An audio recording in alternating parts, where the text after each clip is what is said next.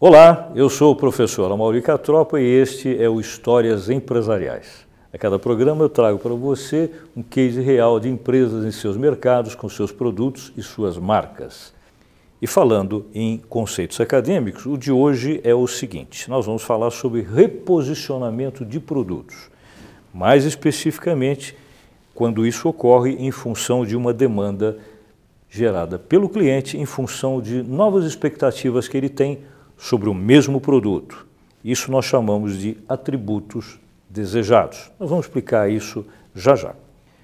O tema que hoje nós vamos apresentar em forma de case vai se referir a uma história que aconteceu com uma indústria de engates veiculares. O que, que é isso? Daqui a pouquinho a gente vai ver o que é. Vamos começar falando um pouquinho com, sobre conceitos. Um cliente, quando observa um produto, por exemplo, numa vitrine, ele avalia esse produto. E avalia de forma intuitiva, sem naturalmente planejar, de duas formas. Uma delas é a seguinte: ele olha o produto e procura identificar nele os atributos que lhe interessam. O que, que são atributos? Na verdade, são características que o produto tem, determinadas, determinados aspectos físicos, de formato, coisas que ele percebe no produto e que o atraem. Nós chamamos isso de atributos. Mas, por outro lado, esse mesmo cliente, vendo esse mesmo produto, pode avaliá-lo em função de uma outra coisa, que vai ocorrer depois que ele comprar e começar a utilizar, mas ele já procura visualizar com antecedência, que são os benefícios que esse produto poderá lhe conferir. A diferença que a gente pode é, colocar entre as duas coisas, eu vou mostrar para vocês pegando um exemplo de uma mulher comprando um sapato. Né? Quando ela olha na vitrine, ela observa o design do modelo, ela observa a atualidade desse modelo, ela vai tentar avaliar até quando ela poderia utilizar esse produto antes que ele deixasse de ser um produto da moda. É, ela vai pensar no preço que está marcado ali na vitrine, em função dessas coisas todas, que são os atributos, ela vai decidir se compra ou se não compra. Mas ela também provavelmente vai pensar no segundo momento, o day after, que é o seguinte: se eu comprar esse sapato, eu vou usá-lo para quê? Eu vou usá-lo para o trabalho, vou usá-lo para uma festa, para uma balada. Esse sapato vai combinar com que roupa que eu tenho, não vai combinar com nenhuma. Isso significa uma avaliação sobre os benefícios. Nós hoje aqui vamos falar mais dos atributos do que dos benefícios. Quando a gente fala dos tais atributos, eu inevitavelmente vou ter que falar para vocês sobre um aspecto um pouquinho mais teórico, mas vai ser rápido, né? só para a gente conceituar duas expressões. Antes de falar dessas duas expressões, já que nós estamos mencionando o caso dos sapatos, pense no seguinte: o fabricante do sapato, quando perceber quais são os atributos que aquelas moças que estavam olhando a vitrine colocam como fator de valorização para decidir comprar ou não o sapato, então, esse fabricante provavelmente, na próxima vez que for produzir uma linha de sapatos, vai procurar introduzir no design desses sapatos as características, ou seja, os atributos desejados por aquelas clientes. Como nós vamos falar mais de atributos do que de benefícios, vamos imaginar duas expressões, como eu disse a vocês, que são expressões mais técnicas. Uma delas chama-se atributos salientes. Vou explicar já já o que é isso. E depois tem os chamados atributos determinantes. Vamos de novo focar o exemplo da moça comprando um sapato ou uma sandália, portanto, produtos voltados ao público feminino. Imaginando, por exemplo, que ela estivesse observando essa sandália particularmente. Nós vamos dizer que os atributos são chamados de salientes quando ela nota as características, pode até gostar de algumas delas, é, percebe que o preço está dentro do seu orçamento, a cor é combina, combina com as roupas que ela dispõe. Enfim, ela observou todos esses atributos, mas nenhum deles foi suficiente para que ela tomasse a decisão de comprar. Então, esses atributos são chamados de salientes. Por quê? Porque eles saltam aos olhos mas eles não geram a decisão de compra. Mas, por outro lado, Se essa mesma compradora tivesse vendo não um modelo de sapato, mas tivesse vendo dois, como essa imagem mostra agora, provavelmente os tais atributos salientes poderiam agora exercer um papel um pouquinho diferente. Embora eles não sejam suficientes para tomar uma decisão, mas a partir do momento que ela tem uma comparação de modelos, aí sim, os tais atributos salientes vão funcionar como desempate. Por exemplo, Observe essa sandália que tem uma tira a mais do que a outra. Pequeno detalhe. Isoladamente, quando eu mostrei para você só essa sandália da frente, talvez, se você, mulher que estiver vendo essa, essa imagem, talvez não se entusiasmasse muito. Mas se você tivesse que comparar essa com a outra, aí provavelmente você teria uma preferência. Essa preferência, que é um fator de desempate, é um atributo saliente. Bem, não vou falar mais dessas chatices que são acadêmicas, mas eu tenho que citar a outra definição porque ela vai ser importante dentro do case que nós vamos mostrar para vocês hoje, que é a seguinte, os tais chamados atributos determinantes. Então, de novo, pegando o exemplo do sapato, vamos imaginar que uma potencial compradora que estivesse olhando aquela vitrine de calçados femininos, estivesse procurando alguma coisa que representasse para ela um fator de exclusividade. Ou seja, ela quer uma sandália que ninguém tem. Ela quer ir a uma festa com a sandália e quer mostrar que ela é a única que tem aquele modelo. Então, se isso for um fator importante para ela, será um, atributo determinante. Por quê? Porque ele vai gerar a decisão de compra. Ela vai comprar por causa disso. Ela vai comprar porque o fator exclusividade para essa compradora foi importante. Tão importante que, eventualmente, ela pode até considerar como segundo plano coisas como, por exemplo, o preço, as condições de pagamento, tudo isso vai ser menos importante porque ela encontrou a sandália exclusiva que ela queria. Ela tem atributos determinantes para a compra. Ok? Então agora vamos falar do nosso case de hoje. Ah, um detalhe que eu estou me esquecendo importante, é, já que eu falei para vocês sobre atributos determinantes, Queria lembrar mais um aspecto aqui sobre uh, o exemplo que a gente está dando de sandálias e calçados femininos em geral. Vamos imaginar, por exemplo, que uma determinada compradora visse uma imagem de, dos pés de uma mulher com uma, um sapato com um design diferente. Talvez no primeiro momento ela até não se entusiasme. Talvez isso não gere nenhum interesse dela em comprar. Portanto, esse tipo de atributo não seria determinante. Mas, se eventualmente essa percepção que ela está tendo puder, por um outro motivo, gerar uma mudança de atributos que ela vai acreditar a esse produto, talvez aí ela compre. O que quer dizer essa mudança de atributos? Mudança de valores que ela vai dar ao que ela está vendo. Eventualmente por um fator externo. Por exemplo, ela viu o modelo, não se entusiasmou muito, mas no momento seguinte, ela vê que esse modelo foi utilizado numa festa, num evento importante, por uma mulher famosa. Por exemplo, aquela que vocês estão vendo ali. Né? Angelina Jolie apareceu no evento público usando um sapato diferente. Aí sim, muito provavelmente, os fabricantes de sapatos vão copiar esse modelo e vão deixar para trás os atributos tradicionais, que são a marca que eles dispõem, a política de preços, a forma e os canais de distribuição utilizados para fazer o produto chegar a essa consumidora e vão focar somente uma coisa. Vão dizer: este é o sapato da Angelina Jolie. Se a empresa fez isso, ela está exatamente reposicionando o produto. Tudo isso que eu falei para vocês foi para a gente deixar bem claro o que, que significa reposicionamento de produto. Né? A partir dessa dessa colocação que eu fiz para vocês, nós vamos agora começar a falar do nosso case de hoje. Nós vamos mencionar uma história vivida por uma indústria que fabrica esse tipo de produto. Isso é um engate veicular. E essa indústria chama-se Clamper. Você nunca ouviu falar nessa empresa? Pois é, com toda razão, porque ela não existe. Ué, mas esse programa aqui a gente não conta cases reais? Sim, esse é um case real. Só que eu fui obrigado a colocar um nome fictício por uma questão ética com relação à empresa que viveu essa história. Até porque eu não tenho uma autorização específica dela para mencioná-la aqui. Mas eu posso contar essa história, embora ela seja verdadeira, com o nome fictício.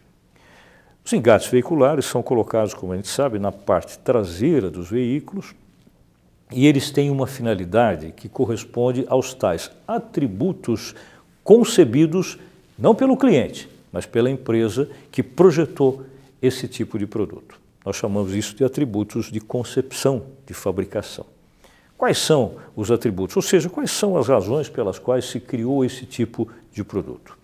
Então, nós podemos primeiro mencionar que essa empresa, ao fazer isso, fez há muito tempo. Ela está no mercado desde 1965, mais de 50 anos que ela produz isso. E essa empresa se mantém no mercado nesse tempo todo, o que significa que é uma empresa saudável, uma empresa que resistiu a todas as mudanças da economia, mudanças relacionadas a políticas governamentais, a preços e tudo mais. É uma empresa, digamos, estável.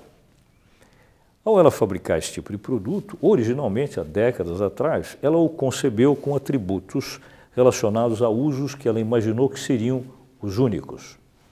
Por exemplo, atributos de concepção criados por essa empresa com a finalidade de tracionar outros veículos. Por exemplo, tracionar trailers. Lembre-se que a ideia do tracionar significa que o veículo automotor vai tracionar um veículo que não é automotor, como esse aqui. A conexão entre eles feita através de um engate veicular. Uma outra possibilidade seria também se utilizar isso para tracionar outro tipo de veículo, como um reboque, desses utilizados para transportar animais, animais de raça principalmente. Ou então ainda os utilizar para tracionar barcos. Esses três exemplos que nós demos a vocês aqui, vocês podem perceber que nós estamos nos referindo a uma clientela de alto poder aquisitivo. Embora existam outros tipos de eh, formas de tracionar coisas que não sejam relacionadas ao mercado de alto poder aquisitivo, como por exemplo isso aqui, reboques que são, perdão, caçambas que são utilizadas para transportar, por exemplo, equipamentos, transportar materiais, coisas mais relacionadas ao mercado de pessoa jurídica, de empresas. Mas de qualquer forma, seja um produto, ou no caso, o engate veicular voltado a classes socioeconômicas mais altas, ou a empresas, ou quem quer que seja, de forma geral, a ideia é que esse produto foi concebido para tracionar outros veículos.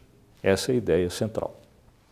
Por que, que eu estou dando essa ênfase com tanta insistência? Porque nós vamos falar sobre uma situação que essa empresa viveu, aliás, não só ela, as suas concorrentes também no seu mercado, porque a partir de um certo momento houve uma mudança não gerada pelas empresas, mas sim gerada pelos compradores desse produto. Que mudança? Os interessados em adquirir esse tipo de produto começaram a dar a ele, o engate veicular, um outro uso. Mas antes de falarmos sobre esse outro uso, é importante que eu mostre para vocês um fator que ocorreu fora do controle dessa empresa, porque foi algo relacionado à demanda no mercado sobre produtos desse gênero. Ou seja, até o ano de 2004, os engates veiculares tinham uma procura crescendo de ano para ano na ordem de 1%. De repente, no ano de 2005, aconteceu um fato absolutamente estranho. Nos cinco primeiros meses do ano de 2005, o crescimento da demanda foi de 32%. Um número totalmente fora da curva. Eu sempre digo que quando nós encontramos resultados muito diferentes dos esperados, seja para menos, seja para mais, nós temos que procurar saber o porquê. Mesmo um sucesso como esse tem que ser explicado. Antes de abrir a garrafa de champanhe, eu quero saber por que, que houve um crescimento tão grande nessa demanda. Pois bem, não foi preciso fazer muitas pesquisas para descobrir, não que havia acontecido é que os atributos, os tais atributos sobre os quais nós estamos falando aqui nessa história de hoje, os atributos que os próprios compradores estavam conferindo a esse produto mudaram. De repente, esses usuários do engate veicular perceberam que havia uma utilidade para ele diferente e talvez muito melhor. Para a gente poder explicar essa utilidade, basta nós olharmos essa imagem. Você sabe do que eu estou falando. Né? Percebeu-se que o engate veicular funcionava como se fosse um para-choques numa pequena colisão traseira. Por que, que isso acontecia? Simplesmente pelo fato de que esse produto, o engate veicular, ele é preso na, na estrutura mais forte do carro, que é o chassi. Portanto, qualquer toque que se faça nele acaba gerando uma certa proteção da própria lataria que não é, vai ter nenhum efeito é, em termos de acidente, no caso de uma pequena, evidentemente, uma pequena batida. Então, a partir desse momento, a clientela desse produto passou a ter um atributo determinante para ele, para o engate veicular, diferente. Ou seja, esse tipo de atributo passou a ser o de tratar-se o produto não mais como algo útil para tracionar outro veículo, mas sim tratar-se o engate veicular como se fosse um equipamento de proteção patrimonial ao produto, no caso de uma pequena colisão. Principalmente essas colisões que acontecem quando se faz uma baliza. Então nós chegamos naquele ponto que tradicionalmente no programa eu sempre proponho a você que está nos vendo uma questão para ser objeto de reflexão, que no caso aqui vai ser a seguinte.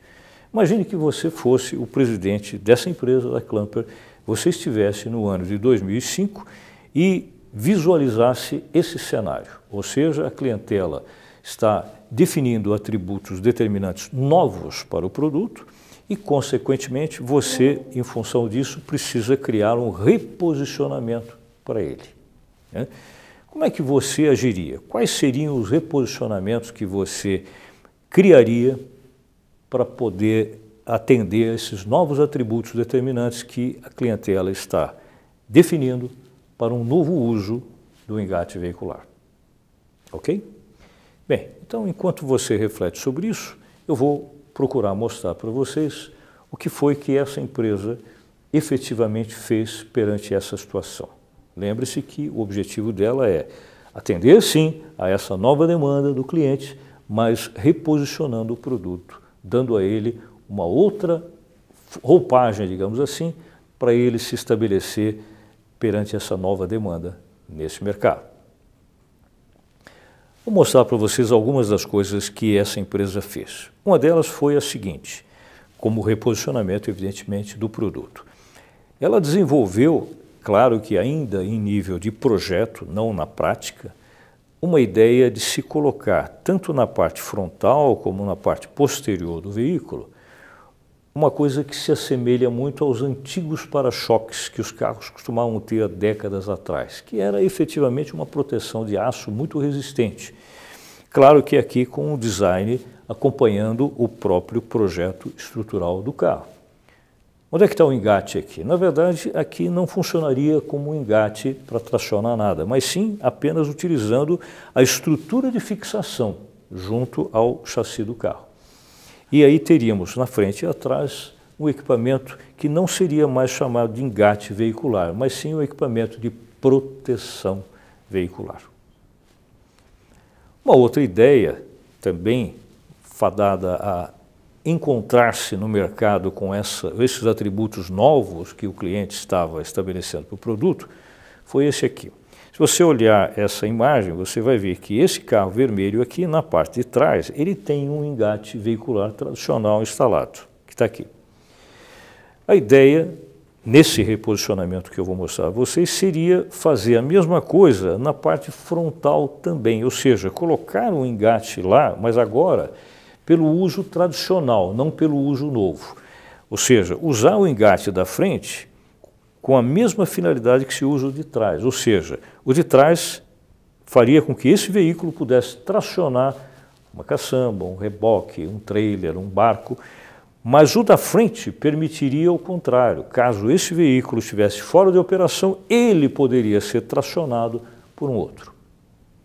É uma ideia diferenciada, não é? Um reposicionamento do produto engate veicular.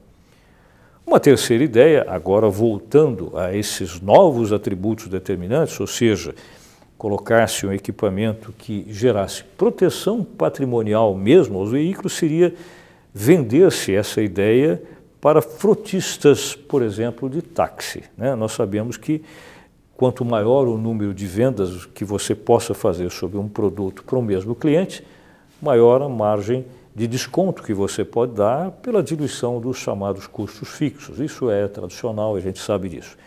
A ideia aqui de focar-se frotista de táxi é porque nós sabemos que nos pontos de táxi, quando a fila anda, alguns taxistas que estão mais para trás, ao invés de ligarem o motor do carro, eles empurram o carro soltando o freio de mão. E ao fazer isso, eventualmente esse carro acaba batendo um pouco na parte traseira do próximo táxi que está ali também gerando alguns tipos de avarias. Então, como eventualmente essas, esses carros todos podem ser até do mesmo proprietário, frotista, ao se vender esse tipo de proteção para ele, ele ganha duas vezes, né, no carro que bate e no carro em que se gera essa colisão.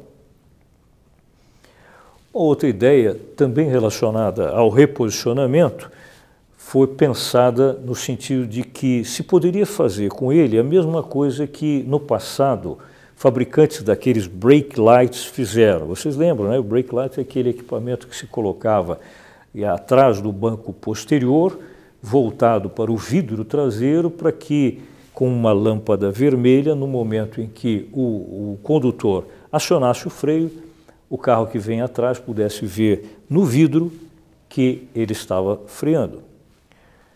Eu me refiro à ideia de que os fabricantes de brake lights conseguiram convencer as montadoras de automóveis a instalar isso como equipamento original de fábrica. Veja só, nós poderíamos aqui pensar na mesma coisa, e a Clamper pensou.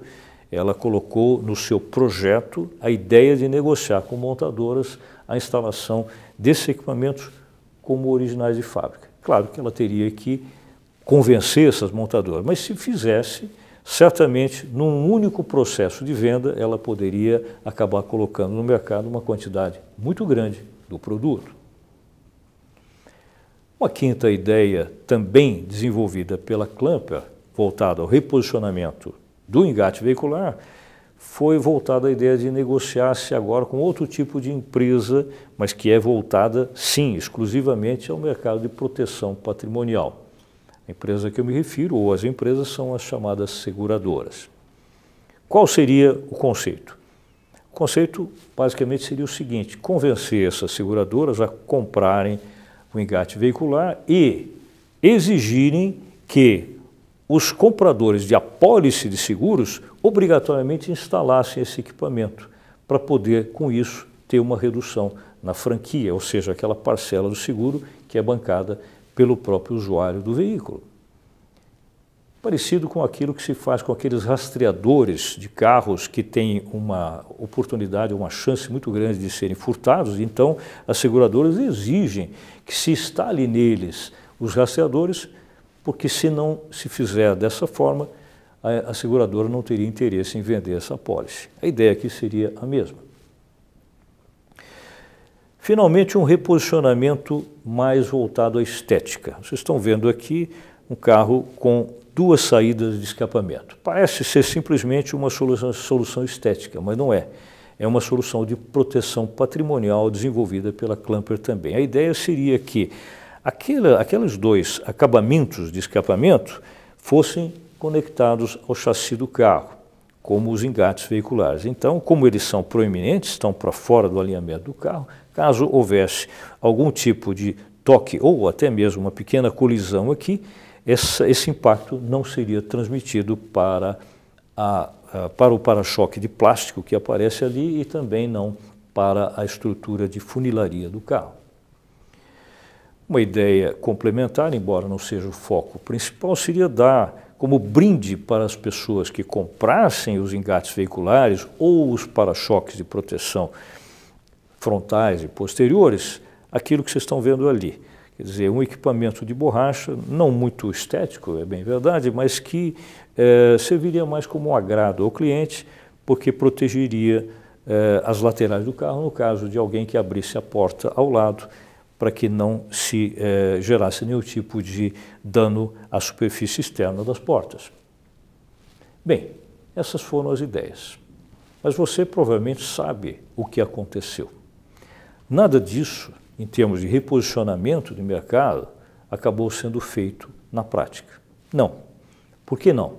Simplesmente porque o Conselho Nacional de Trânsito, no ano seguinte, o ano de 2006, mais especificamente no dia 31 de julho, produziu uma resolução para todo o território nacional definindo que os engates veiculares só poderiam permanecer instalados ou serem instalados para veículos que não os tivessem, desde que fossem utilizados efetivamente para tracionar veículos. E mesmo assim, desde que o fabricante do carro, através de algum tipo de documento, declarasse que aquele tipo de carro tem uma capacidade automotora suficiente para tracionar trailers, reboques, barcos, etc, etc, etc.